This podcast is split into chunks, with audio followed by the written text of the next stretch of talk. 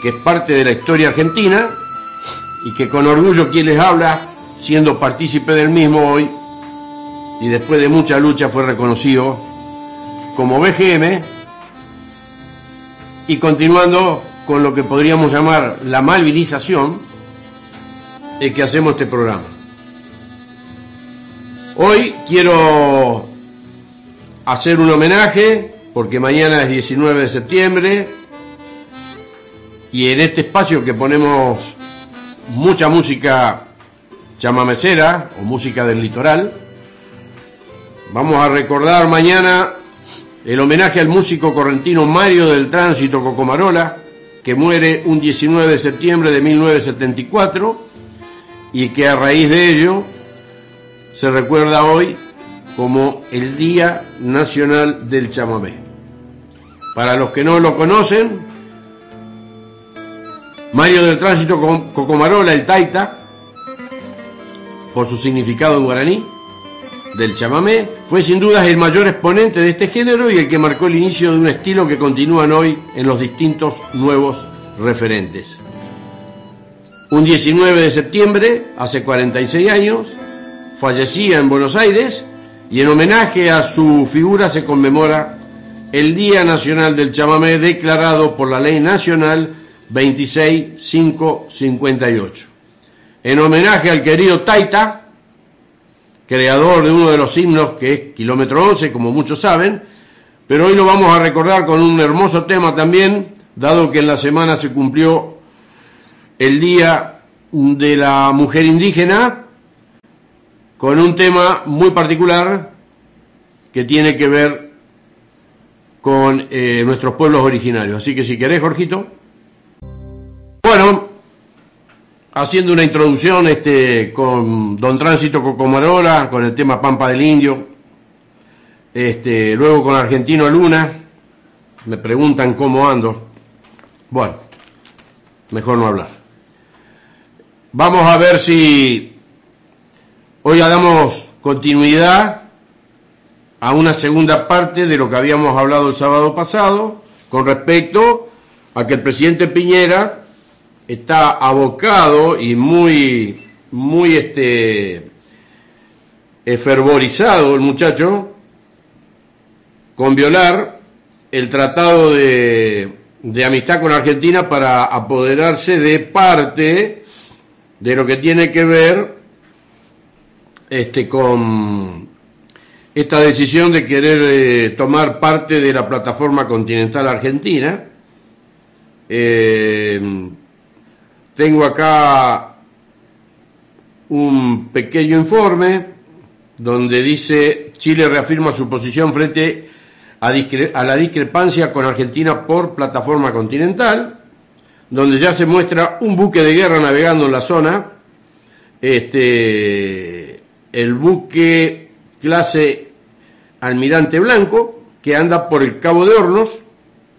Bueno, Dice el presidente Sebastián Piñera, reafirmó la postura de Chile tras la actualización de la Carta Náutica número 8 que incluye una parte de la plataforma marítima al sur de Mar del Drake, y el eh, Cabo de Hornos e indicó que el país está ejerciendo su legítimo derecho ante el reclamo de Argentina que sostiene que Chile intenta apropiarse de su territorio marítimo. En 2009 y 2016 Argentina presentó ante la Comisión de Límites de la Plataforma Continental de Naciones Unidas sus pretensiones. En 2020 aprobó una ley que está haciendo, eh, ¿qué está haciendo Chile?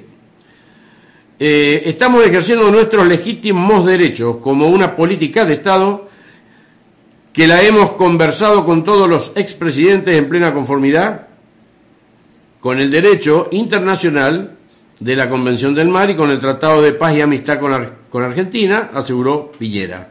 El mandatario agregó que estamos declarando y ejerciendo nuestros derechos sobre plataformas continentales que le corresponden a Chile. Y por supuesto sabemos que hay una sobreposición, hay 5.000 kilómetros cuadrados de los 25.000 kilómetros cuadrados que ha declarado Chile en que hay una sobreposición en la parte sur del mar de Draque, con Argentina. Piñera señaló que la forma de resolver esta diferencia con Argentina es como lo hacen países que actúan con sabiduría y con prudencia a través del diálogo y los acuerdos. Quiero solamente plantearles a todos mis compatriotas que estamos ejerciendo nuestro legítimo derecho y eso es una obligación que tienen todos los presidentes y así lo han entendido todos los presidentes de nuestro país. Bueno, es extenso el, el artículo, pero bueno, reafirma que el hecho de que, bueno, su intención es la de arreglarlo diplomáticamente, pero nos encontramos con fotos ya de fragatas navegando cierta zona en la parte de Cabo de Hornos y no son eh, buques pesqueros, son fragatas de guerra. Bueno, entonces con respecto a, esta situación, nos vamos a remontar al año 82 para que de esa forma la gente conozca por qué en gran parte del pueblo argentino hay una bronca muy grande y en muchos casos eh, se podría decir un odio hacia los que algunos pretenden llamar hermanos, cuando nos traicionaron durante la guerra en que Argentina recupera las Islas Malvinas contra Gran Bretaña. Lógicamente Chile apoyando a su aliado este, Gran Bretaña, ¿no es cierto?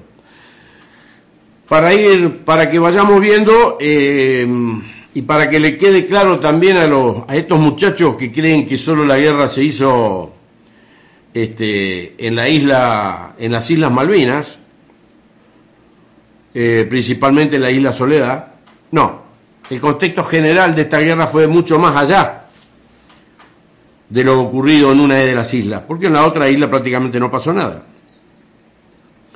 Por lo tanto, cuando en el informe Rattenbach tocamos la parte de la situación continental, dice que la Junta Militar o el Comité Militar no produjeron documentos de planificación, sino que mediante decisiones adoptadas, generalmente en reuniones del Comité Militar, orientaron el accionar de los comandos subordinados. De esta forma, el día 7 de abril se desactiva el Teatro de Operaciones Malvinas y se crea el Teatro de Operaciones del Atlántico Sur. Ese mismo día, por decreto del Poder Ejecutivo Nacional, número 688, se convocó en forma total y parcial al personal de la Reserva de las Fuerzas Armadas, pese a que anteriormente esta actividad había sido considerada innecesaria los movimientos de efectivos de las Fuerzas Armadas de Chile en el sur afectaron el despliegue de operaciones del Atlántico Sur. En la asignación de refuerzos de ejército a las islas y se asignó prioridad al dispositivo contra Chile, no, enviando, no enviándose por tal motivo las brigadas de infantería mecanizada 6 y mecanizada 8 brigadas. Luego resulta evidente que el caso Chile merecía una especial consideración en cualquier circunstancia que contemplara el empleo del poder militar argentino, ya que su acción creó incertidumbre respecto de sus intenciones reales. En un punto B dice, las previsiones realizadas inicialmente por el nivel de conducción estratégico militar eran valederas y ajustadas a la realidad. C. Al producirse la reacción británica de gran magnitud y al tomarse la decisión de enfrentarla, debió cambiarse la concepción estratégica, hecho que no se produjo. Es decir, puesto a todo el, poderío de Gran Bretaña, ante el cual los propios medios eran escasos, nuestra conducción se negó a abandonar la hipótesis de guerra en dos frentes, esta negativa produjo considerables complicaciones en, las, en la consideración de nuestro poder de combate, teniendo en cuenta que la amenaza Chile aferró no poca de nuestras fuerzas militares que quedaron lógicamente a la defensa de la zona de despliegue continental del teatro de operaciones. Después, Por eso, el día 12 eh, de abril, el comandante del TOAS emite el plan esquemático 182 y dice, situación, una vez concretada la recuperación por medio del poder militar de las Islas Malvinas, Georgias y Sangui del Sur, el Comité Militar dispuso la desafectación del TOM, la transferencia de su responsabilidad al TOAS y la extensión, eh, por eso la extensión de la jurisdicción a los espacios marítimos y aéreos correspondientes para garantizar la defensa de todo el litoral atlántico. Lógicamente que ese mismo espacio aéreo del litoral eh, atlántico era el mismo espacio aéreo de toda la zona de Patagonia. En el plan de operaciones 182 de la Fuerza Aérea Sur, en el punto B, este plan especificaba la misión de neutralizar la posible acción de las fuerzas de tarea naval inglesa, realizando operaciones aéreas y terrestres y prevenir una acción sorpresiva por parte de la Fuerza Aérea de Chile. A partir de la fecha hasta la finalización de las hostilidades, a fin de contribuir al ejercicio pleno de la soberanía en las islas del Atlántico Sur y disuadir a Chile del empleo de la fuerza y eventualmente contrarrestarla. Bueno,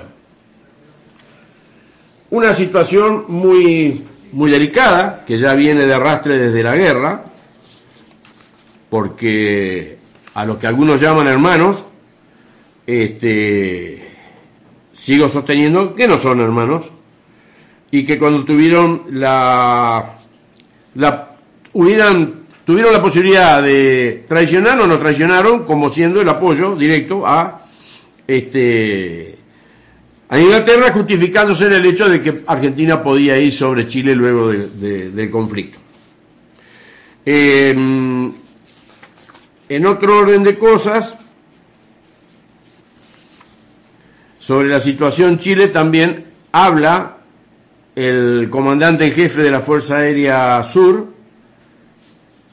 sobre esta cuestión tan delicada y dice en sede judicial, cuando pregunta el juez, dice, para que diga el testigo si el planeamiento del Comando Aéreo Estratégico y la Fuerza Aérea Sur preveía que las bases fueran objetivos de ataque aéreo y terrestre por parte de Chile, en el caso de que este país interviniera en el conflicto a favor de Inglaterra. Contesta el brigadier Crespo el planeamiento de la, del Comando Aéreo Estratégico y la Fuerza Aérea Sur tenía previsto la asistencia de Chile e Inglaterra en el conflicto, como también el eventual ataque a las bases aéreas como su posición.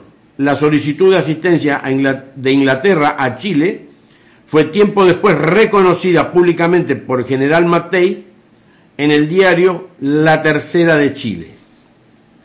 Entonces, eh, ¿qué significa esto? Para que la gente sepa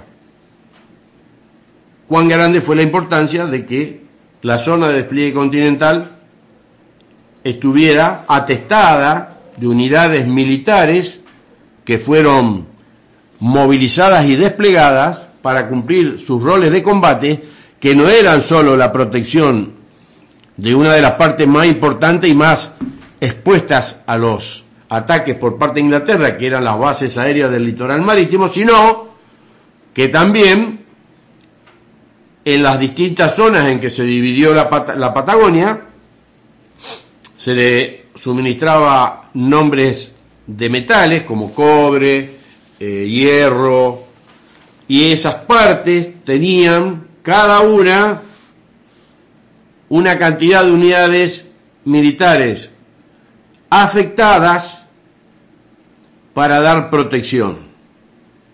No por algo, como siempre digo, quedó registrado en LRA 18, Radio Nacional Río Turio, la toma de prisioneros ingleses por parte de Gendarmería Nacional ingresando por el lado de la, de la cordillera de los Andes.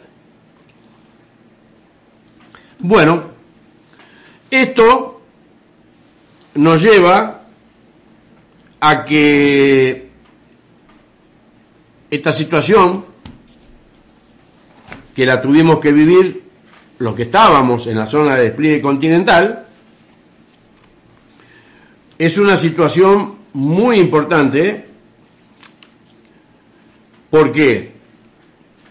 Porque como dice el quinto cuerpo de ejército, era una, una situación de doble frente de combate que podía producirse dada la magnitud de la movilización que hace este Chile y en especial hay un artículo el cual hace referencia a la movilización de su flota de mar, este, donde el artículo,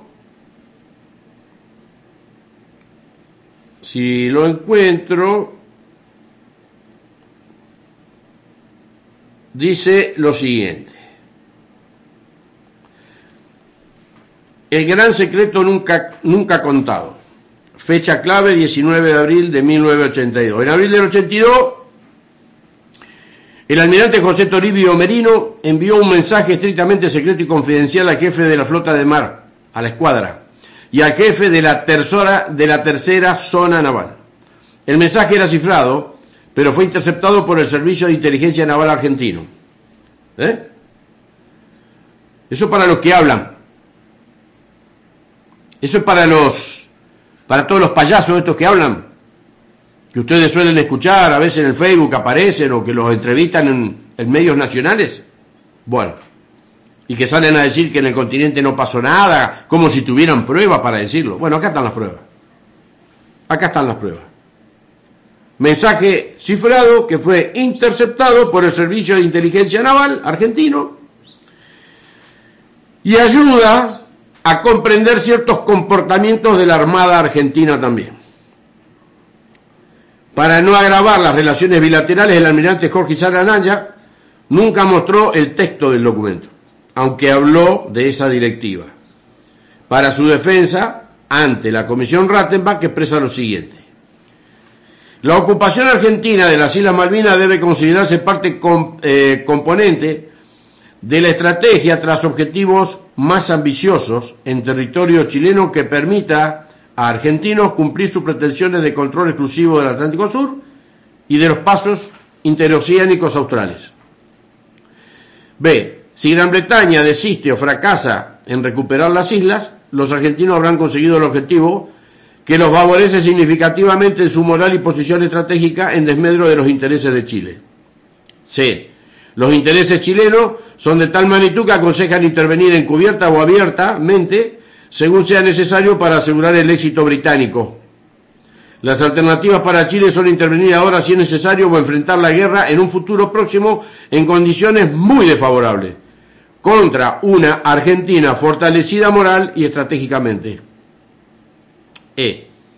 No debe descartarse su peligrosidad la posibilidad de que Argentina intente impedir apoyo a británicos mediante ataques sorpresivos contra fuerzas navales y aéreas propias, como también la conquista del territorio del Teatro de Operaciones Atlántico, que pudieran eventualmente servir de posición para maniobras británicas.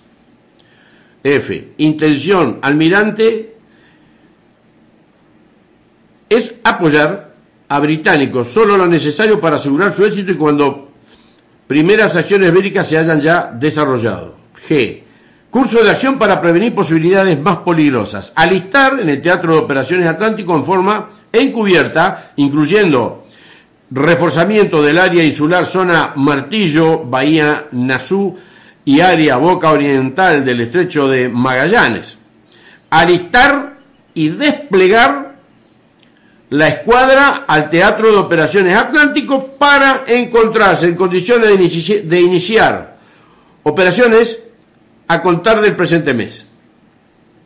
Esto fue extraído de la revista Malvina La Historia Documentada, página 28, tomo 8, de un documento emitido por un gran conocedor del tema, este, Juan Bautista Joffre, de ediciones este, sudamericanas. Bueno, entonces, en una serie de fotos que aparecen en este mismo informe, se ven los infantes de marina chilenos, se ven eh, movimientos de lanchas torpederas chilenas, y en otra foto hay ciudadanos chilenos en Malvinas expresando su apoyo a Inglaterra.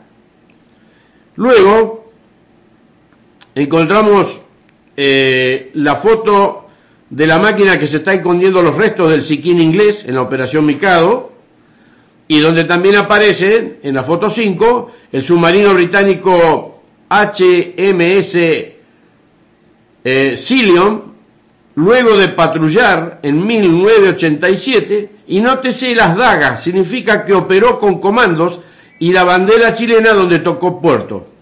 Foto sexta, aparecen Thatcher y Pinochet, donde se eh, Thatcher le agradece a Pinochet este, el apoyo realizado este, por, por las Fuerzas Armadas chilenas en contra de Argentina.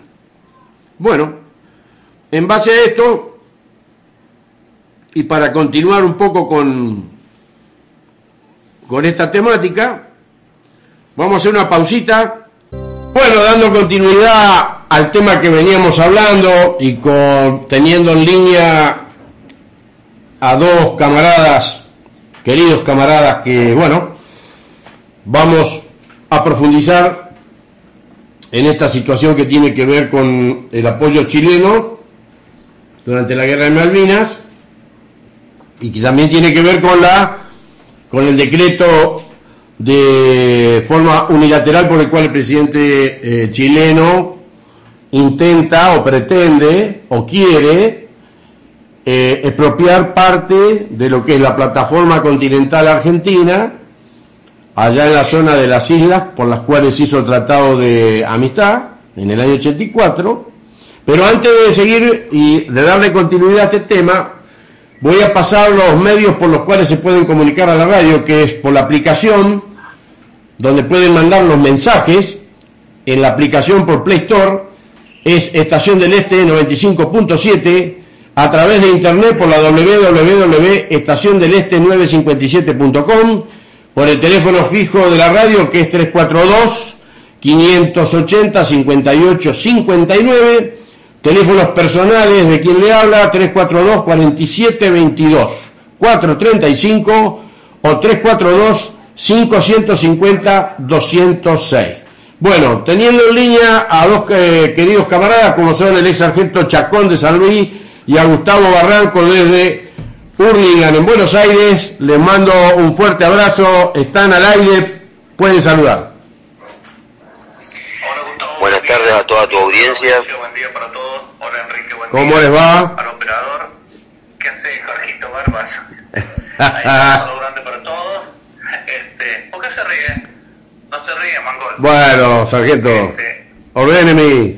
bueno, escúcheme, este, quiero saludarlos y realmente Sí. este, sin que nos demos cuenta, estamos todavía con el problema del año 77, que teníamos el problema, el- la solución y no la ejecutamos porque se metió el catolicismo de por medio en una zona donde no le correspondía, pero bueno, siempre pasa lo mismo. Era el cardenal Zamoré, ¿no?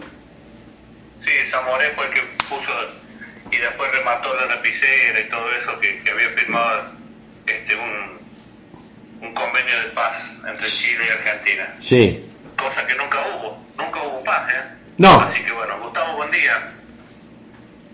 Buen día, querido Jorge Chacón, mi respeto para vos, un saludo a toda la audiencia de la República Argentina y de todas las partes del mundo que están siguiendo el programa 1982 Prohibido Olvidar por medio del sistema de streaming. Enrique Mangol, mi respeto para vos, mi cariño de siempre, y bueno, a, a Barbas, que siempre el operador que está haciendo todo para que el programa salga perfecto siempre. Sí, señor. A mí me parece que echarle la culpa a un cardenal eh, es lo mismo que pegarle al cadete y felicitar al gerente. El Papa Juan Pablo II era Papa, el Papa polaco, que intervino las dos veces, en el canal de Beagle y en Malvinas. Eh, eh, por supuesto, la- las dos, las dos veces para fa- eh, favorecer a Inglaterra, ¿no? Y este mismo presidente que con toda la carudurez que, lo, que los caracteriza a este pueblo que está del lado de, del otro lado de la cordillera, que es una colonia británica, eh, él dijo que el bichito era un bichito bueno, que el COVID era un bichito bueno. Bueno, con esa misma seriedad con que se refirió a esta peste mundial, habla esta persona que está a cargo del Poder Ejecutivo de Chile. Chile nunca fue hermano, nunca lo será. Y la movida que está haciendo Inglaterra es un juego de ajedrez que hasta el más imbécil se da cuenta. Acá lo que quiere Inglaterra es hacer mover a estos títeres que son los chilenos para quedarse con una provincia clave, clave, clave, clave, clave, clave, que se llama Tierra del Fuego. Ellos quieren ya posicionarse porque la Antártida ya le quedaría a metros. Ellos están por instalar tres bases ahora los chilenos. Eh, hay mucha población chilena en, en Malvinas, hace muchísimos años pasa eso. Así que ahí tenemos un problema muy grave eh, están cerrando el, cerrojo eh, sobre la provincia clave que tenemos ahí, que es Tierra del Fuego. No nos podemos distraer con eso. Este, yo sé que nos van a ver como a paranoicos a estas tres personas que estamos dialogando siempre, poniendo las líneas directrices para que podamos pensar en grande y no con la cobardía con que se manejan los líderes de nuestro país que hasta el día de hoy no dijeron una sola palabra. Eh, muy bien lo que dijo el sargento Chacón. esto se tendría que haber terminado en en el conflicto del Beagle, pero bueno, hicieron regresar a toda la flota, ahí sí éramos, teníamos un gran poder naval y de todo tipo, lo hemos perdido por las políticas que llevaron todos los presidentes de la democracia, sin excepción, desmalvinizando, y acá sí quiero ser categórico para redondear, así puede explayarse perfectamente el sargento Chacón, partícipe y copartícipe de aquel enclave donde eh, perdimos una gran oportunidad de aplastar eh, para siempre a Chile y también eh, no haber perdido la Lennon, la Picton y la Nueva. Pero más allá de esa circunstancia, todos los males vienen cuando Menem, Carlos Saúl Menem, votado por voluntad popular tres veces por el pueblo argentino, firmó el acta de Madrid donde vino la condena, vino la multiplicidad de todas estas historias que hace Inglaterra cuando vino el desmantelamiento de nuestras Fuerzas Armadas, todo el armamento bélico y del museo a cielo abierto que especificaba y le enrostraba a Inglaterra desde qué lugar se la humilló, que fueron las seis bases del litoral marítimo patagónico. Esas seis bases fue lo primero que Menem hizo desarmar. ¿Y qué hicieron con el desmantelamiento de todos los regimientos? Nadie se pregunta por qué este regimiento fue para acá, para allá, para desarmarlo, lo hicieron para eso. Los regimientos tendrían que haberse quedado perfectamente donde estuvieron siempre. ¿Para qué vino todo ese descalabro? Para desarmar a la República Argentina. Estamos desarmados. Yo no me olvido que a los ingleses se los ha echado de acá patada siempre con aceite caliente en 1806, agua hirviendo en 1807, con cadena en 1849. Así que no sé qué estamos esperando ahora. Adelante, Enrique Mangol. Bueno, su, su punto de vista, Chacón. Usted que estuvo, porque quiero este, quiero aclarar de que el ex, el ex sargento Chacón, aparte de haber estado en las Islas Malvinas y haber hecho un cruce para la reparación de, la, de los sistemas de radar, tan, tan este, eh, eh, elementos tan importantes y necesarios ¿no? en ese momento, también participa de este, de la situación que tiene que ver con el canal de Bill. Así que qué mejor que quien fue partícipe también directo en esa situación hoy pueda explayarse y contarle a toda la audiencia para que se interioricen de cómo viene la mano con respecto a este casi enfrentamiento que tuvimos con este con la República de Chile. Sí, realmente Enrique, Gustavo, les vuelvo a saludar, les mando un abrazo de distancia. Abrazo y realmente nosotros cuando este, vino el problema este con, con Chile, que se querían adueñar del canal de Beagle, este, en el año 77, eh, fue un, traslado y un movimiento de tropas increíble cuando realmente este, eh, la cabeza del ejército, que es el presidente de la nación, eh, tendría que haber hecho este, sin desplazar, sino nada más que reforzar el control con gendarmería y con las unidades que estaban este, en el perímetro de la cordillera, haber hecho el control como correspondía, porque todos tienen unidades que están este, para eso son este, artillerías de campaña, grupos de infantería, grupos de montaña, fuerza aérea, grupos de montaña, sí, sí. hay este grupos de esquiadores, todo eso para realmente haber este, reforzado eso. Pero bueno, estas cosas de desinteligencia, de poder tapar eh, muchas cosas que, que se robaron también como siempre en la Argentina, hicieron desplazar tropas que realmente no podían haber nada más que hecho un refuerzo con algo de su personal sin abandonar las unidades, ¿no? Sí. En el caso nuestro, en el caso nuestro no,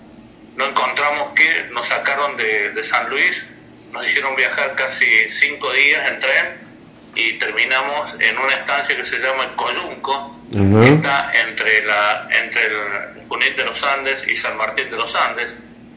Ahí terminamos nosotros este, eh, instalando todo el, el vivac del grupo de artillería, el GADA 141. Sí. Y donde realmente lo único que hicimos, este, eh, ir a algunas guardias que habían hecho diagramado este, en algunos pasos que había eh, que, eran todos este, pasos adulterados y que iban y venían los chilenos, iban y venían los argentinos.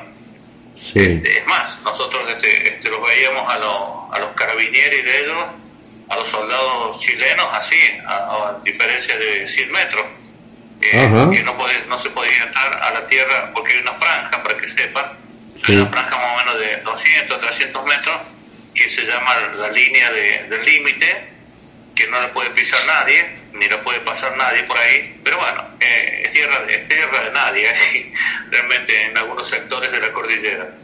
Pero bueno, nosotros, este, es más, este, hasta nos agredíamos verbalmente con los chilenos en ese momento y era toda una, una, una agresión. Yo creo que si tiraban un puente en ese momento se armaba eh, el despiplume, ¿viste?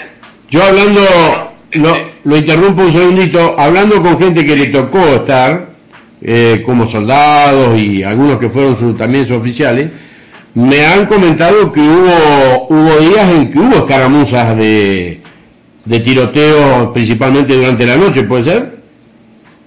Sí, sí, había, pero porque era todo, a ver, ¿cómo te puedo explicar?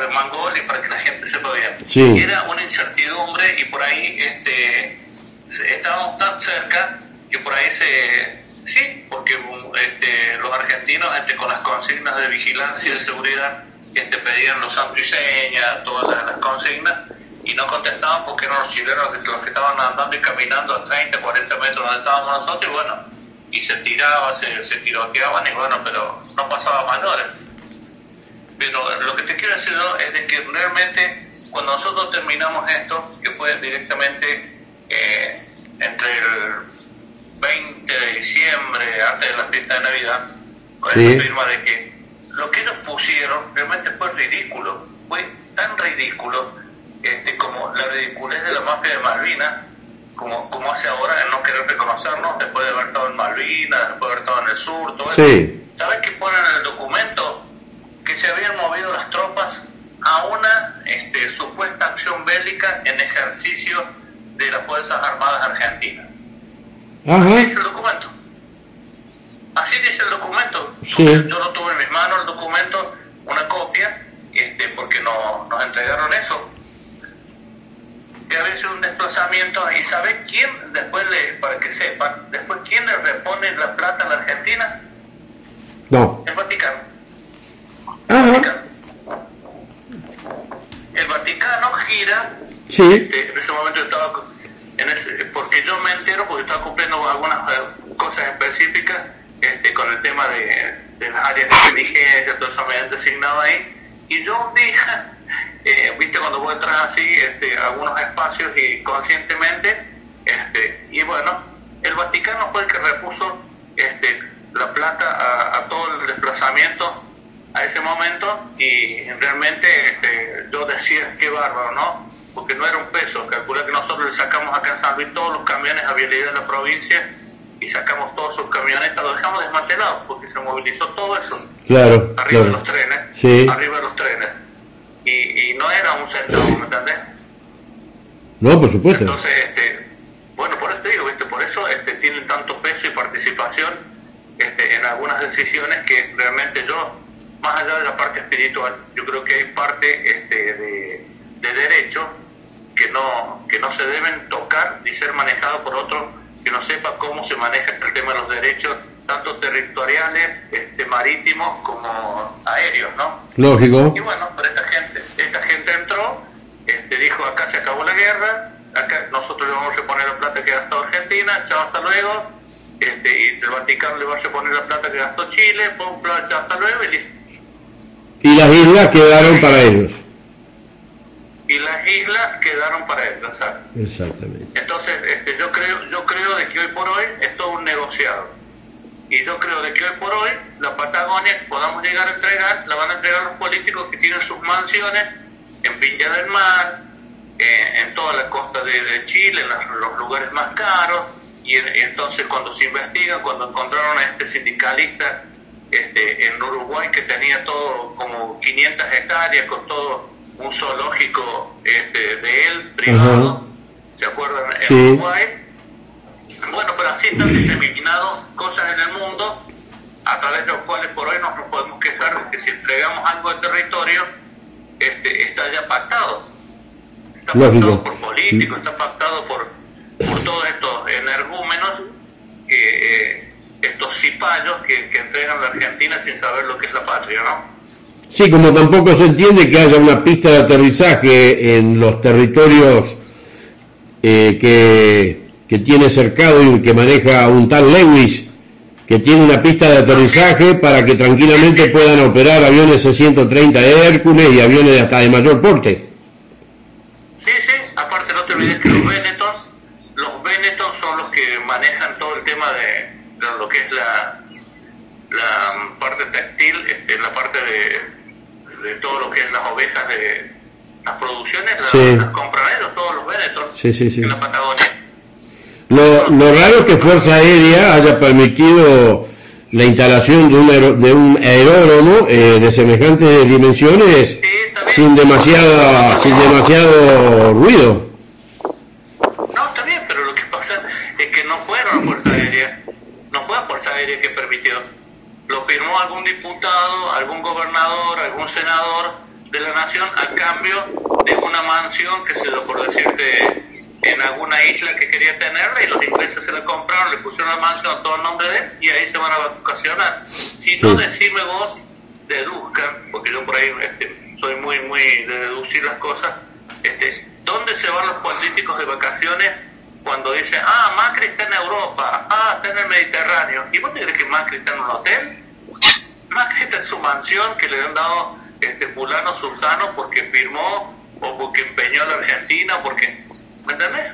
Sí, sí, sí, sí. Como, como algún gobernador de Salta que también se fue a vivir a Francia.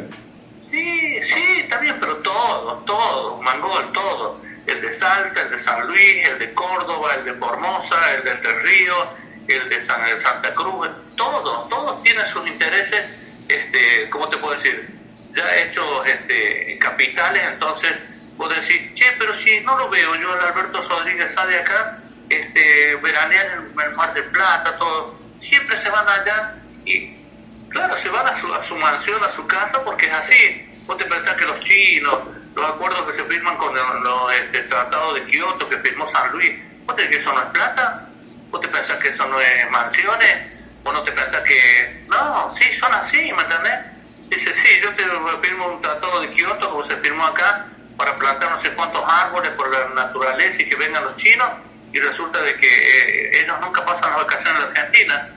Ellos nunca pasan este, un, problema de salud en la Argentina. Todos van al extranjero, van a Cuba. Van, ¿Y? Sí, bueno. Somos más incrédulos y no les moleste la basura en el ojo porque nosotros les vamos a poner un camión de basura en los ojos para que la Argentina los abra, ¿entendés? Sí, sí. Eso les molesta. Eso, y, y, no sean tan cagones de, de, realmente decir, amo mi patria, cuando empiezan a pelear las cosas, quieren amenazarnos a nosotros, que hablamos por radio, que hablamos por todo. Nosotros lo que estamos haciendo, argentinos que escuchan hoy, es nada más que decirles la verdad de lo que está pasando no lo hacemos políticamente ni por un cargo ni por un sueldo, lo hacemos por patria, ¿me entendés? Exacto, exacto. cuando, uno hace eso, ¿qué pasa? Sindicalistas que les dan miga a los, a los tontos que, que lo siguen, terminan este, amenazando, que te va a costar. No, no va a costar nada, ¿sabes qué? Como les digo yo acá, ¿sabes? Muchas veces yo les he dicho acá, y vos sos macho, ¿sabes por qué? Porque venís con el revólver en la cintura eh, tenés impunidad eh, política y de seguridad, y vos sabes que me vas a, querer amedrentar, pero no me vas a amedrentar porque yo vengo desarmado. Qué, qué fácil que es eso, le digo, pero dame un revólver y pongámonos en el medio de la calle, no vale esconderse atrás de los árboles, nada, y, como dice el gaucho, caguémonos a tiro. Sí, Vamos a ver quién es quién. Pero el argentino está así, y se enojan con nosotros porque le decimos la verdad. Hay que salir a defender esta situación y hasta las últimas consecuencias. Acá no va a haber este, convenios de, cura, convenios del Vaticano, convenios de pastores, convenios de políticos, nada. Acá se termina, se pudre todo una sola vez o no se pudre. Sí, sí, porque lamentablemente hoy eh, estuve leyendo, por ejemplo, el reequipamiento que tiene Chile en base a lo que es las tres Fuerzas Armadas y realmente si realmente se han quedado en el molde con el poderío militar que tienen de no quedarse eh, con parte del territorio patagónico argentino es porque les traería un gran dolor de cabeza frente al mundo, pero que tienen el poder lo tienen. Y bueno, hoy han mostrado, hoy han mostrado una pequeña puntita de ese iceberg que tienen en lo, en, en lo que hace a materia militar este, del cual se nutren mucho con la, con la exportación del cobre, por ejemplo. Y bueno, y acá eh, todavía van pasando los ministros de defensa, algunos quieren comprar aviones de entrenamiento avanzado cuando ya tenemos el Pampa 3 para reemplazar a los Mirage, y entonces uno ahí se va dando cuenta de que la capacidad, la inteligencia y el conocimiento de estos señores es paupérrimo porque se puede hablar de reequipamiento siempre y cuando eh, traigamos material que realmente esté a la altura de los acontecimientos y de la época en la que estamos viviendo. Y no porque Argentina quiera entrar en guerra, pero para sentarse a, debatir en una mesa, eh, ¿quiénes son los más poderosos en la Tierra cuando uno se sienta a debatir en la Tierra? Y son los países que están mejor pertrechados militarmente. Así que acá este, yo lo que más lamento fue, yo lo que más voy a lamentar, lamento y lamentaré fue el desmantelamiento del misil Cóndor 2, que con esa batería terrestre misilística y teníamos, teníamos a, a boca de jarro a los ingleses, a los chilenos, y es increíble el, por qué entender a ver cómo, de dónde se puede ser eh, tan poco patriota de entregarle a Estados Unidos los, planos para desmantelar un sistema de armas que era eh, autóctono, lógicamente que con la ayuda de empresas este, de afuera, pero que el sistema estaba armado y planificado desde los cerebros argentinos. Y bueno, hemos quedado a un nivel que hoy hasta nos cuesta producir, eh, porque si supongamos, un país viene y dice, me gusta el Pampa 3, quiero comprar un lote de 50 aviones, yo no sé si estamos en condiciones de fabricarlas en tiempo y forma para la venta de, dichos aviones. Escuchame, Mangol, yo quiero decir algo. Cuando yo cruzo Malvinas, que lo encuentro a Nicasio Ojeda. Le mandamos un saludo, le mandamos un saludo a Nicasio. Los saludo como siempre. Sí. No había, no tenían eh, el, el porta, este, los Tiger Car, viste que, soy, que es como casi como un misil, ¿sí? Sí. El Tiger Car y este. Ah, sí, los Tiger Car, sí. Los, los, proyectiles, los proyectiles, preguntarle a Nicasio, los tenían al hombro cuando se sonaba la alarma o el tema de ubicarse posiciones porque había ataque aéreo, tenían para meter, para cargar al Tiger Car, me tenían los proyectiles al hombro, él y dos soldados más, y ahí estaba y el resto todos los pozos, este, eh, para cubriéndose el ataque aéreo. ¿Me entendés? Sí. O sea, ¿qué hablamos, ¿qué hablamos de este ejército que tanto queremos y de esta defensa de la patria? Cuando realmente siempre hemos estado, este, eh, ¿cómo te puedo decir? No, no equipados como sí, en ese momento exacto. situación en el mundo. Exacto, Todavía nosotros usábamos un tromblón en el PAN donde se ponía un PDF que te, eh, ¿cómo te puedo decir? Es como que un burro te pega una patada en el hombro cada vez que lo vas a tirar o apoyar en el piso y se te desarma el fusil. Claro, sí, sí, sí, sí. Este, hay muchísimas cosas que no, que no te interesan porque ellos tienen sus intereses en otro lado. Ya los gobernadores que han estado toda en esa época están disfrutando de su jubilación este, muy bien eh, económicamente y su, su, mansión que cuando firmaron por tal o cual cosa la tienen en cualquier parte del mundo, ¿entendés? Sí, sí, sí, sí. sí. Entonces voy a decir, ¿dónde, ¿dónde está el político que estaba en la Cámara de Senadores y ahora no se ve más? Desapareció, vos viste que hay nombres que después no los encontrás más. Está en el exterior, sí. está en, en diferentes partes del mundo, disfrutando de una mansión de 20 habitaciones, de 5 baños, con una jubilación que cobra 5 mil o 10 mil dólares por mes, este, y chao, y que la Argentina se hunda, si total ellos y sus familias también. Y no es así, ¿me entendés? No. Entonces les molesta que nosotros estemos en la radio y que le contemos la verdad a todo el pueblo argentino, que realmente todavía hay gente que quiere y ama esta tierra y esta patria. ¿sí? Y además estamos en República y podemos expresarnos libremente con el pensamiento que tengamos, porque mientras uno diga la verdad y, cuente las cuestiones como, como ya se están viendo y se están palpando prácticamente día a día de que esto es así, porque a los hechos me remito de que hoy viene Chile, te saca parte de la plataforma y creen que con cartas a las Naciones Unidas le, vamos a hacer mella en el caso de que aparte tienen el apoyo de Inglaterra y por ende de Estados Unidos, porque la mayoría de su flota aérea son aviones F-16 comprados directamente a Estados Unidos allá por 2009 en un importante lote de aviones F-16 bloque 50 que fueron comprados cero kilómetros con las exportaciones del cobre, ¿eh? que distinto al tema de lo que habla de las exportaciones, con lo que podríamos nosotros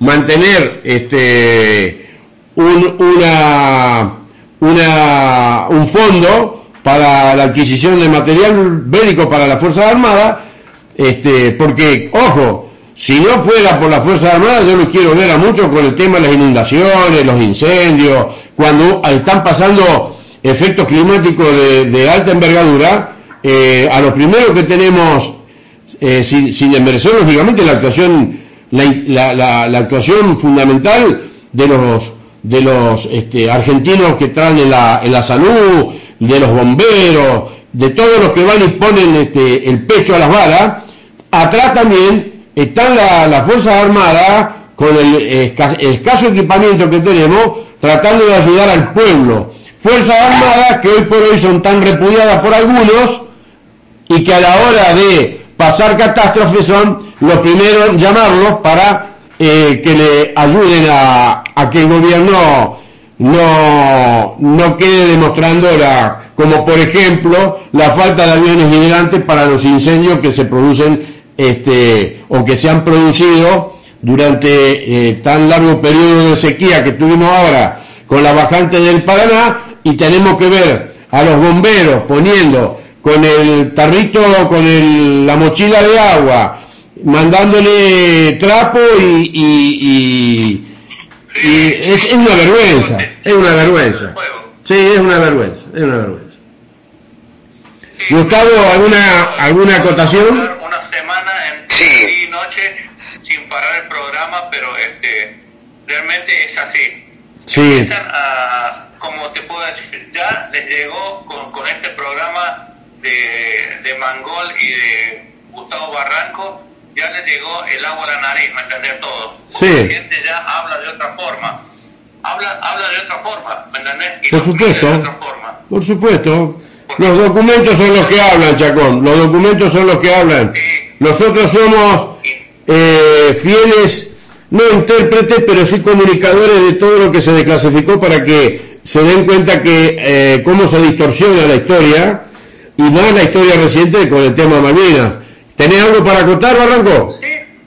Sí. Sí. Eh, primero, eh, decirles que estoy en, en, perfecta sintonía con lo que han expresado el veterano de guerra por la gesta de Malvinas, Enrique Mangol, y Jorge Chacón. Y también este, mi saludo, por supuesto, para el héroe del Bessia, Nicasio Ojeda. Pero eh, acá incluso es una ley metafísica. Si nosotros queremos cambiar y seguimos haciendo siempre lo mismo, nada va a cambiar. Cuando José de San Martín, que hizo toda su carrera militar, toda la experiencia en Europa y tuvo que cortar con los europeos, no se puso como el expresidente de todos los argentinos votado por voluntad popular Mauricio Macri pidiéndole perdón en la casa de Tucumán por haber hecho la independencia al rey Juan Carlos. A ese tipo que lo rajaron del poder por ser un inútil, él estaba pidiendo perdón porque nosotros hicimos la independencia. Nosotros tenemos que cortar con Inglaterra, con Norteamérica y con todo. La primera medida de gobierno que hay que tomar acá, yo no estoy hablando de política porque ni me va ni me vienen los partidos políticos. A mí me gusta la política que hizo San Martín, Belgrano y Güemes, o sea, el bien de la patria. Después los demás tocan de oído todo. Sí, no voy a olvidar de Mariano Moreno, de Alberti, de todos ellos que fueron fundamentales. Pero acá el tema es el siguiente. Siempre seguimos aliados con los yanquis, con los ingleses, que nos chupan la sangre. Son unos crotos bárbaros que sabes por qué tienen este, un poder adquisitivo, porque le viven robando a todos los países. Nosotros tenemos que dar un corte a esto. Cortar relaciones con los ingleses y los norteamericanos en primer lugar, aliarse con los árabes que tienen toda la tarasca, aliarse con los rusos, con quienes nosotros nos favorezcan. Vienen los japoneses, bueno, tenemos tecnología japonesa, rusa y de los árabes. ¿Cuál es el problema? Son los únicos que tienen guita los árabes, no necesitan invadir países como hacen Inglaterra y Norteamérica, que son unos crotos de verdad y lo único que tienen es robarle a los demás. Son salteadores de camino y tienen acá a sus súbditos, chilotes, del otro lado de la cordillera, que el armamento que tiene los chilotes, todo se lo consiguen los ingleses porque ellos forman parte de ser los esclavos de Inglaterra. O sea, el plan sistemático que hacen los tipos no es desde un lugar que uno lo dice desde la animosidad que los lleva a recordar siempre que esos traidores y cobardes lo que hicieron durante el conflicto bélico donde eh, dio la casualidad que nosotros tres los que estamos hablando participamos esa vez defendiendo la bandera celeste y blanca que la hiciera cruzar victoriosa en ese pueblo cobarde José de San Martín en Maipú, en Cancha Rayada y donde sea, la hizo flamear victoriosa. Ese pueblo cobarde apátrida, que no le importa nada, nosotros no tenemos que perder tiempo con esos tipos, nosotros tenemos que, que perder tiempo de verdad a decir cómo arreglamos la patria. Nosotros tenemos que tomar realmente, San Martín dijo claramente, cuando la patria corre peligro, todo está permitido. Si los políticos no hacen lo que tienen que hacer, pues bien, lo tendremos que hacer los patriotas. Eso es lo que yo quiero dejar claramente, sin griteríos, sin pensar que uno tiene los ánimos exacerbados, lo digo con toda sensatez, con toda sinceridad y con toda tranquilidad y me da la autoridad moral de ser uno de los soldados de la gesta de Malvinas, la última patriada, la última patriada que se hizo, Enrique Mangol, porque no nos olvidemos que fue una guerra única, fue una guerra única, fue una guerra que no se puede comparar a ninguna de las otras guerras. Revisen, lo invito a toda la población argentina que está escuchando 1982 Prohibido Olvidar o en todas partes del mundo, revisen toda la guerra y fíjense que la guerra de Malvinas fue una guerra única en su género y tuvo esa derrota inglesa, por eso ellos tienen hasta el 2077 el secreto militar. Si no fuera así, que nosotros estamos faltando a la verdad, los invitamos entonces a los invasores ingleses que fueron echados en 1806, 1807, 1849 y si no fuera por la traición de algunos, los hubiéramos echado a patada de vuelta en 1982, a que abran el secreto militar, o lo mismo como este, siempre estaba explicando el querido camarada Enrique Mangol, si no fuera cierto que el helicóptero de Caleta Olivia fue derribado, entonces abran el secreto militar. total, si fue un accidente, ¿por qué no abren el secreto militar? Muy claro, porque no fue un accidente, fue un acto de guerra. ¿Por qué el peligro de la que ponen en peligro la soberanía y las relaciones exteriores si se se destapa lo del helicóptero de Caleta Olivia? Eso es lo que no tiene sentido tampoco. Disculpame, Enrique, te voy a decir una cosa clara.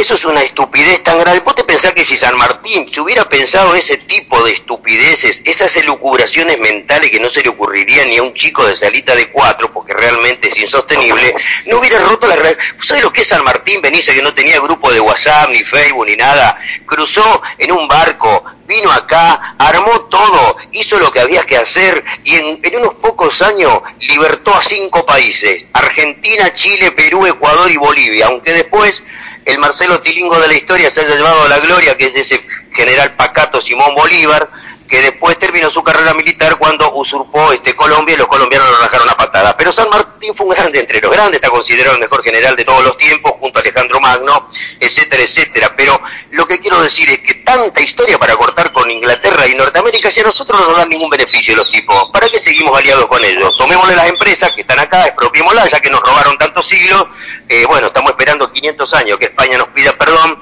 y todavía nos sigue llamando Sudaca. Hagamos lo que hagamos, vamos a hacer para ellos Sudaca, somos los indios que andamos este, con taparrabos, somos eso para el mundo, hagamos lo que hagamos. Entonces nosotros tenemos que cortar relaciones con los malditos y quedarnos con los que nos dan beneficio. Eso es lo que quería decir, te agradezco este tiempo de radio, Mangol, te felicito también por la enunciación que hiciste al principio del programa, claro, didáctico, contundente, fue muy claro, todo lo entendimos. Y a vos, Sargento Chacón, mi gratitud por ser un hermano de la gesta de Malvina, que no te perdonaron aún estando en Malvinas, te dijeron, bueno, vos estuviste en Malvinas, ¿qué me importa? No te reconozco. Adelante, Enrique. Bueno. Sí, Chacón, ¿para agregar algo? Sí, eh, realmente saludarlo y gracias a Gustavo, gracias a toda la gente de la Unión Tontoas. Y realmente este, yo lo único que quiero decirles es que sepan quien quiere invadir la, patria argentina, que todavía quedamos hombres, este, aunque estamos un poco avanzados en edad, pero quedamos hombres que todavía este, vamos a defender nuestra patria como sea, a caballo, con una lanza, con un cuchillo, con lo que sea, pero los vamos a defender. ¿Sí? Nada más que eso. Un saludo grande y un abrazo a la distancia a Gustavo Mangol, a Nicasio Ojeda, a Baruso, al Pedro Prudencio Miranda, este, y a vos, Enrique, realmente felicitarte por el programa este 1982, Prohibido Olvidar, y bueno, a Jorge Barba, que por ahí jugamos antes de, salir al aire, un abrazo grande para él, por toda la paciencia que nos tiene, y, y ya debe enseñar a ser operador, pero bueno bueno. Este, les mando un abrazo grande. Yo, sí. Ojalá, empecemos a gestar muchos más argentinos que amen a su patria. Exactamente. Yo les mando un abrazo muy grande eh, por tomarse el tiempo para poder estar en el programa.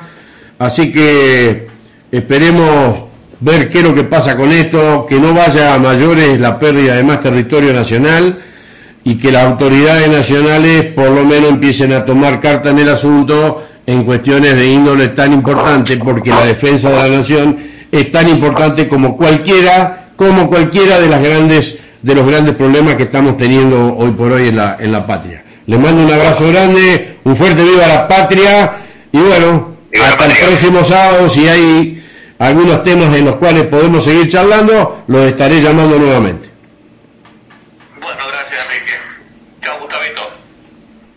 Chao y un abrazo a... Estás escuchando la novela. Ah, un saludo a que estuvo mandando. Sí, estuvo mandando saludos, un abrazo grande al amigo Dawson, Patricio de allá de Rosario. Así que bueno, terminado esta parte del programa, vamos a un tema, si te parece Jorge. Listo, gracias. Bueno, continuando con, con esta situación, que quizás muchos hoy se vean sorprendidos por porque claro, lo que apareció ahora con, el tema del presidente chileno, bueno, son cuestiones que aquellos que hemos estado y ya tenemos nuestros años habiendo participado de, de la guerra del Atlántico Sur, lógicamente no nos sorprende. Pero bueno, eh, para que se tenga referencia también a, muchas cuestiones que tienen que ver con eh, el territorio, el, todo el territorio patagónico afectado a la guerra, Hace unos años salió una carta de Oscar Enrique Guerrero, general de brigada, partícipe en la zona de despliegue continental del Teatro de Operaciones Atlántico Sur, que donde se dirige a un diario que yo compré durante mucho tiempo, llamaba Tiempo Militar, este, y dice certificando una verdad.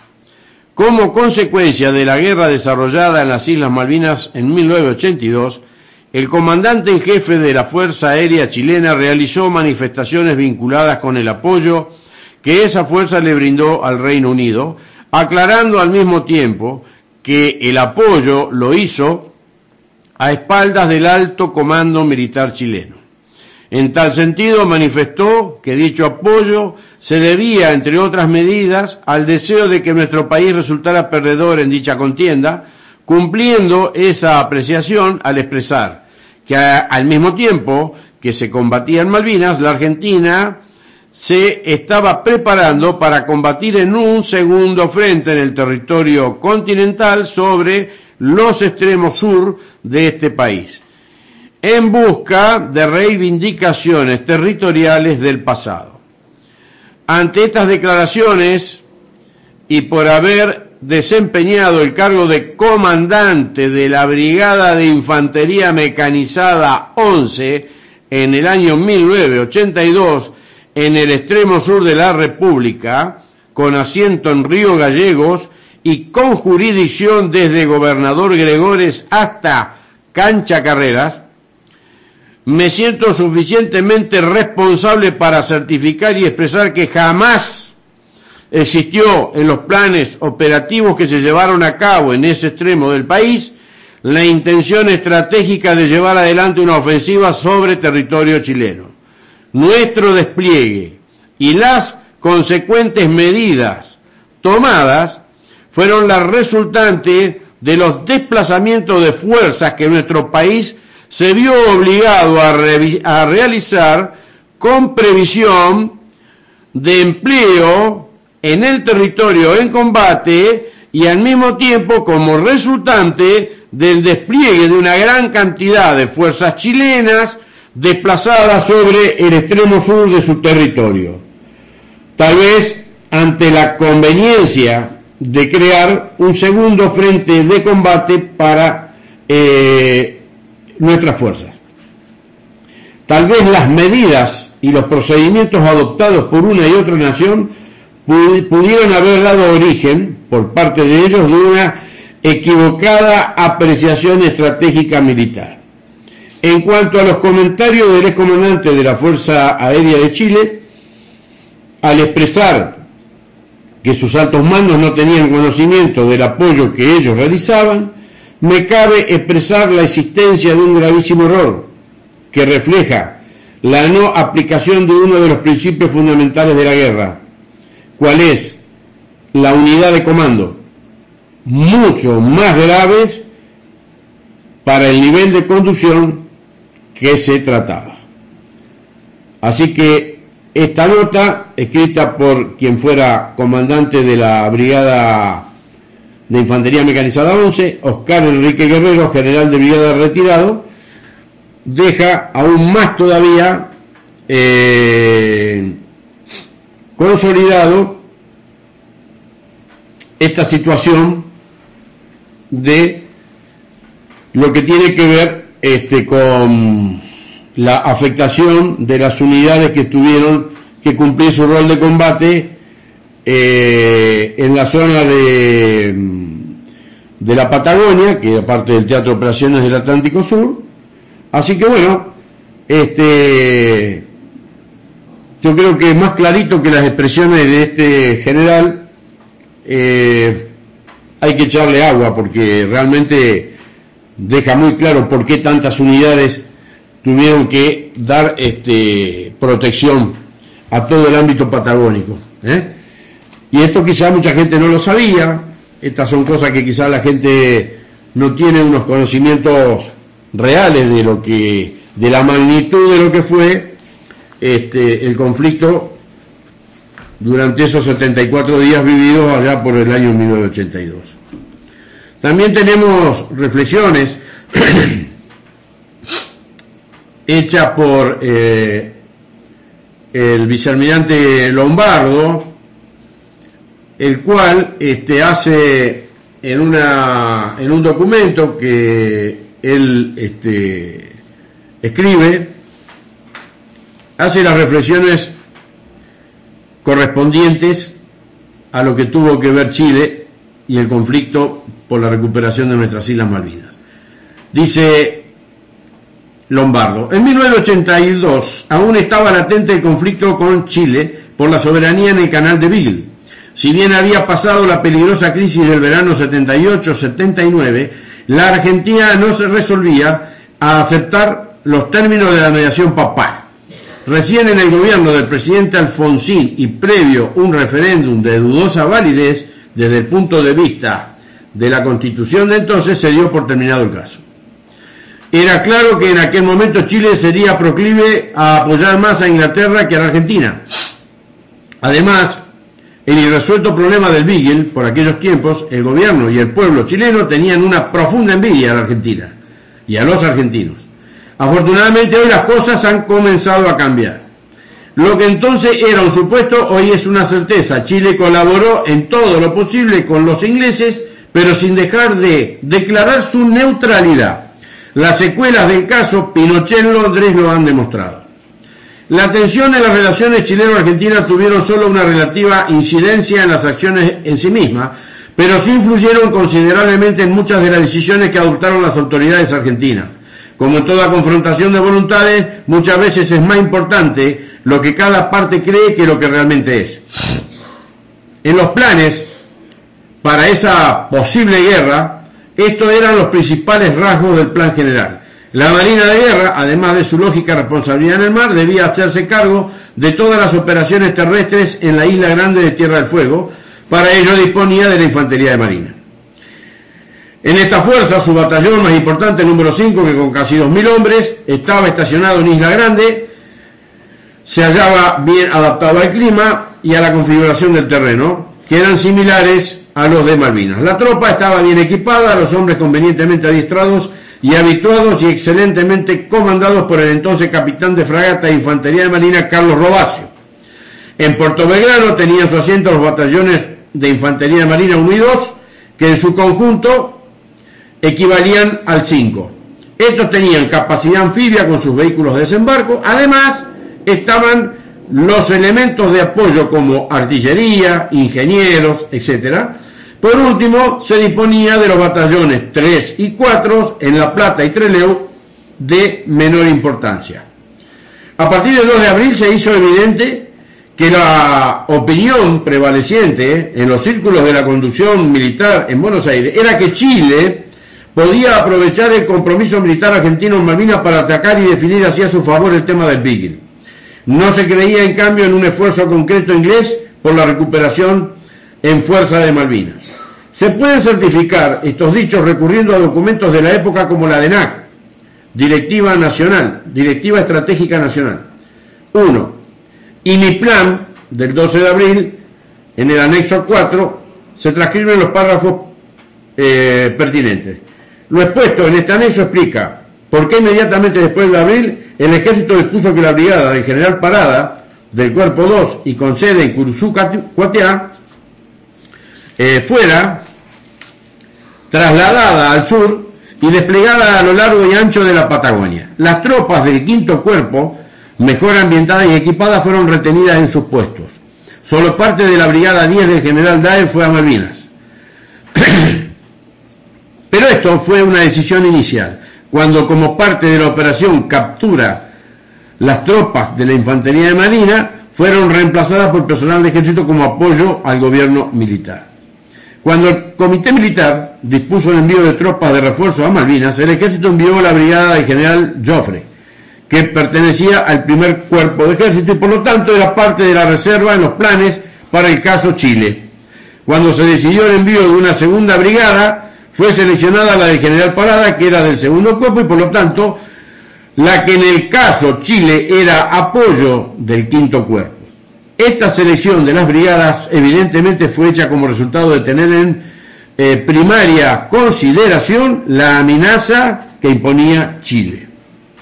El 4 de abril decidió el traslado del Batallón 5 de Infantería de Marina, el BIN 5, de Río Grande a Malvinas, lo que se ejecutó a partir del 6. En Tierra del Fuego fue reemplazado por los batallones de Infantería de Marina 3 y 4, que eran de menor capacidad operativa. En mi condición de comandante designado del Atlántico Sur y simultáneamente comandante de operaciones navales y por lo tanto superior de la Infantería de Marina, no necesitaba autorización superior para disponer estos movimientos. Inmediatamente de conocida la orden, el subjefe del Estado Mayor General Naval me llamó por teléfono para desaprobar la medida que según su opinión y la del almirante Anaya era arriesgada e inconveniente. Mi subordinado, el comandante del área naval austral contra almirante Saratiegui, me llamó tratando de disuadirme de ese traslado que según su apreciación lo debilitaba drásticamente en sus capacidades ante la hipótesis Chile, pero mantuve mi decisión. Cuando se produjo el torpedamiento del eh, crucero General Belgrano, la Marina chilena ofreció su apoyo en tareas de rescate. El buque polar piloto Pardo, eh, a la sazón en el Beagle, y tuvo la, tuve la responsabilidad de aceptar esa colaboración en contra de la opinión de un vasto sector que se oponía. Hoy sabemos que Chile se mantuvo inmóvil pese a su actitud pro-británica. Todas las medidas de precaución que hoy suenan como poco atrevidas y, y pusilánimes como lo dije antes, fueron tomadas porque cada uno decide de acuerdo y según a lo que cree y no según a lo que es o será. Así que queda entendido que esa creencia era viable de que este, Chile podía entrar este, en un segundo frente de combate. Que además, como dice el, el informe Rattenbach, queda claro, queda claro que el no haber trasladado gran parte de unidades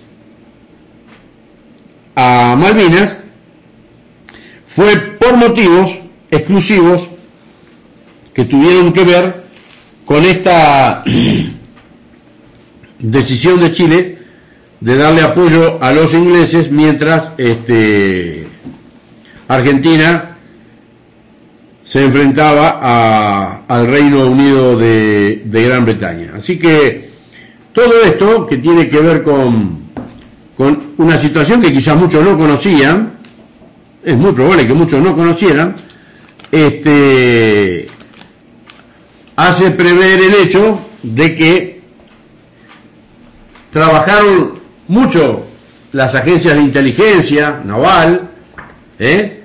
se se mantuvo estrictamente un trabajo de, vigilancia eh, muy, muy, muy estricto. ¿Por qué? Y porque corríamos un riesgo muy grande.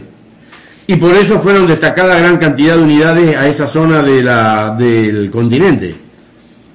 Y cuando uno por ahí escucha a estos estúpidos que salen a decir que, que en el continente no pasó nada, que en el continente no, no había, no había, este, o no pueden ser declarados veteranos de guerra porque, porque no tuvieron participación en las hostilidades. Bueno, acá queda demostrado que una guerra no se hace solo desde un lugar, una guerra no se lleva a cabo solo con un grupo de personas, y una guerra es un país contra otro en el cual se despliega todo el potencial militar, tanto para tratar de lograr los objetivos militares y políticos, lógicamente, que conllevan a, como en el caso del 82, a la recuperación de nuestras islas, porque si no quedaban como parte ya adosada a Inglaterra, porque si después de 150 años Argentina no, no hacía nada, este, automáticamente las islas le quedaban este, en propiedad eh, como si Argentina se las hubiera regalado. Todo eso conllevó al, al hecho de que, bueno, quizás, este, como en muchos casos se dice, se hubiera podido llevar a cabo de otra forma, pero bueno, acá fuimos estrictos, fue estricto, los militares eh, hicieron la, la recuperación de las islas, y bueno, todo esto, todo esto ocurrido en eh, 74 días, es lo que muchos, como dije la otra vez, fue una de las pocas guerras en la cual en, un periodo tan corto tuvo tanto, ¿eh? logística, inteligencia, eh, armamento moderno, este, mm, donde se pudo llevar la, confrontación de dos flotas que estuvieron a punto de, de toparse si no hubiera sido por ciertas cuestiones, y la otra reflexión que queda es, como dijo el amigo y camarada que le tengo el mayor de los respetos también, eh, Juan Vera, habiendo llegado a tener aproximadamente unos 38 misiles Mar-Mar MM-38 Exocet, más 5 misiles aire, mar, AM-39 y SOSET, que fueron los usados por los superestendard, contábamos con una dotación total de aproximadamente 41 misiles, misiles que por parte aérea podían lanzarse a 50 kilómetros del objetivo y por parte marítima de los buques podía lanzarse a una distancia de hasta 30 kilómetros de distancia. Así que tampoco es muy entendible el hecho del por qué la flota no hizo ese ataque frontal, por qué se, se dio la orden de repliegue, cuando, como comenta o comentó Juan Vera en el programa de Gustavo Barranco en la radio Mi País de la 1170, en la M, dejó en claro que con esa cantidad de misiles eh, se hubiera podido se hubiera podido hacer un enfrentamiento contra la flota británica y era muy probable que las cosas hubieran sido muy distintas, como también pensar que hubiera pasado si todos los torpedos utilizados por el submarino San Luis, que fue el único que estuvo prácticamente toda la guerra en inmersión, que nunca pudieron cazarlo, que sí, por problemas en su computadora de a bordo y por la baja prestación de los torpedos Telefunken, los SS-4, eh, no logró, no logró el cometido de lograr, eh, perdón la redundancia, sino eh, que estos torpedos, con la eficacia que hubieran tenido de otra forma, se hubiera podido hundir varios navíos ingleses, porque hubo momentos en que barcos ingleses estuvieron bajo, bajo la mira del San Luis y eso hubiera llevado a que, bueno, yo creo que la flota británica no hubiera podido proseguir, más aún después con el hundimiento del Atlantic Conveyor, el, ese tremendo buque logístico en el cual al hundirse se llevó gran cantidad de material logístico de alimentación, municiones, armamento y principalmente, todo en contenedores, un portacontenedores y principalmente una dotación de aviones Harrier que venían a reforzar las dotaciones de aviones que estaban en los portaaviones este, británicos.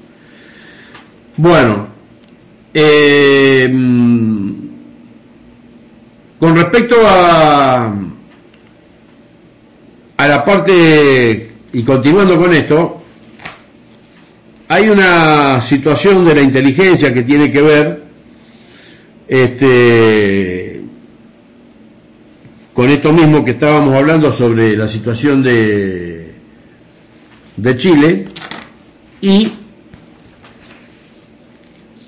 dice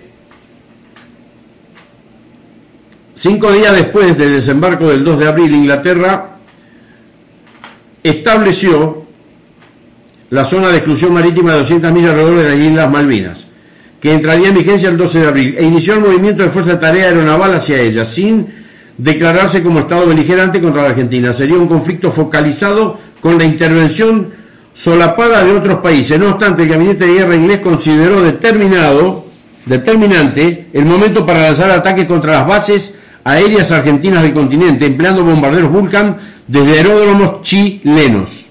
El presidente Reagan fue el principal opositor a este modo de acción británico porque suponía con criterio que el conflicto podía llegar a ampliarse de una manera imprevisible, iniciando una acción ofensiva de Argentina contra Chile con el apoyo de países aliados sudamericanos. Paralelamente, el gobierno británico congeló la suma de 940 millones de dólares depositados en el Banco de Nación de Londres que no pudieron ser transferidos por interferencia de algunos funcionarios, de esa institución, a pesar de los esfuerzos del responsable del área, el señor Guillermo Cabral. Los fondos fueron restituidos en 1983 sin el pago de los intereses. Bueno, acá estamos nuevamente en esta opción, este, donde también estaba preparada toda la Armada chilena lista para prestar colaboración encubierta o descubierta a Gran Bretaña a partir del 19 de abril en la guerra que librara contra la Argentina. Bueno, entre otros motivos también, como ya dijimos, que esto venía de antes, eh, voy a hacer un, un raconto, como habló Gustavo, sobre el general San Martín y ya los problemas que tuvo con, con estos con estos este, señores chilenos.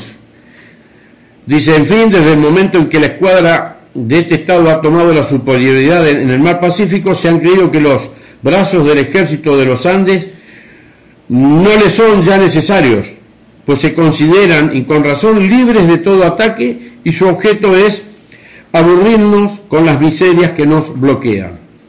En otro oficio reservado y dirigido cuatro días después a O'Higgins, San Martín es contundente.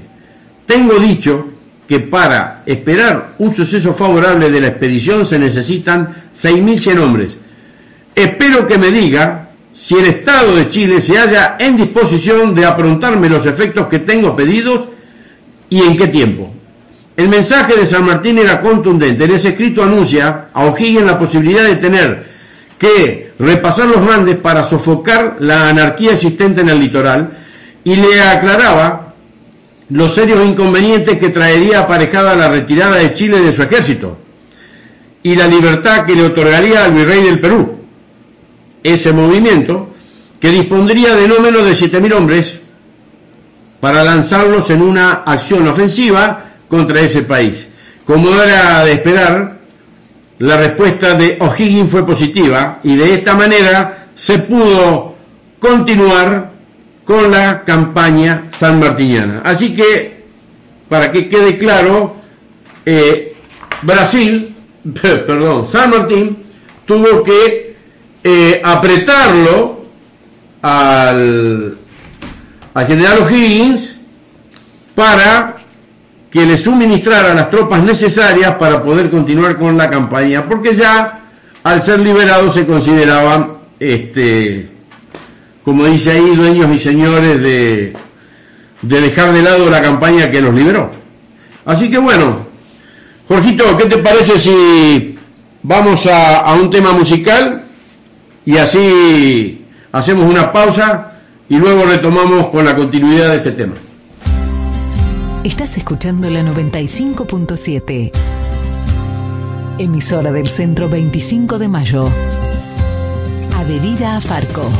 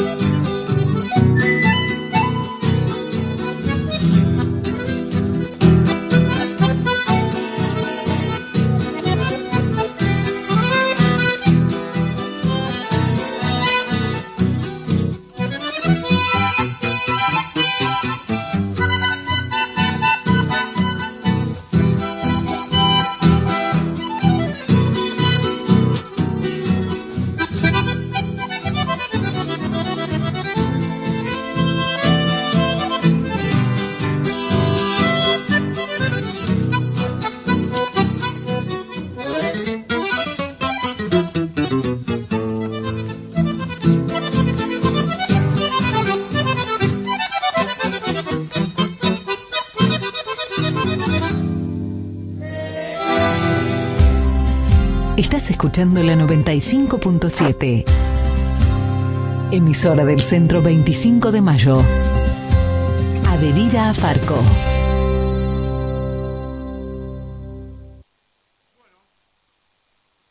Casi finalizando el programa, vamos a hacer un último agregado respecto a lo mucho que se puede seguir hablando sobre el apoyo chileno a Gran Bretaña pero desde el documento, o uno de los documentos más importantes, que es el, libro histórico Diario de Guerra del Quinto Cuerpo de Ejército, cuando se habla de Chile, eh, habla de la eh, situación en la cual este, se ejecutan distintos tipos de eh, distintos tipos de situaciones, lógicamente ordenadas por los altos mandos, entre las cuales se encuentra el despliegue preventivo. Dice, consiste en el movimiento de los elementos de las Fuerzas Armadas y de Seguridad presentes en la jurisdicción, es decir, en el teatro de operaciones, para ocupar posiciones que cubran las principales avenidas de aproximación en propio territorio ante la posibilidad de una eventual ofensiva sorpresiva por parte de Chile. Se ejecuta en dos fases principales. A. Desdoblamiento acelerado de los elementos más próximos a la frontera y B. Completamiento del despliegue. Esto incluye la totalidad de los elementos presentes asignados a los comandos dependientes. 3. Incluye la organización del terreno para ocupar posiciones defensivas a orden no se ejecuta inicialmente sobre el límite internacional. 4. Si no se ordenara establecer zona de seguridad previa, al ejecutarse el despliegue preventivo, los comandos militares se harán cargo de la, de la zona de seguridad en los sectores secundarios de su jurisdicción. 5. Ante un incidente fronterizo de significación y a la orden, los medios desplegados restituirán la integridad territorial o ejecutarán las operaciones necesarias para dar el tiempo a la iniciación de las maniobras defensivas de nuestras Fuerzas Armadas. Comando y comunicación. Puesto comando principal en el Teatro Operaciones, fase 1 y 2, Comodoro Rivadavia. Fase 3, Puerto Santa Cruz. Puesto de comando de alternativa, fase 1, Puerto Santa Cruz. B, fase 2 y 3, eh, Brigada de Infantería Mecanizada 11, puesto comando.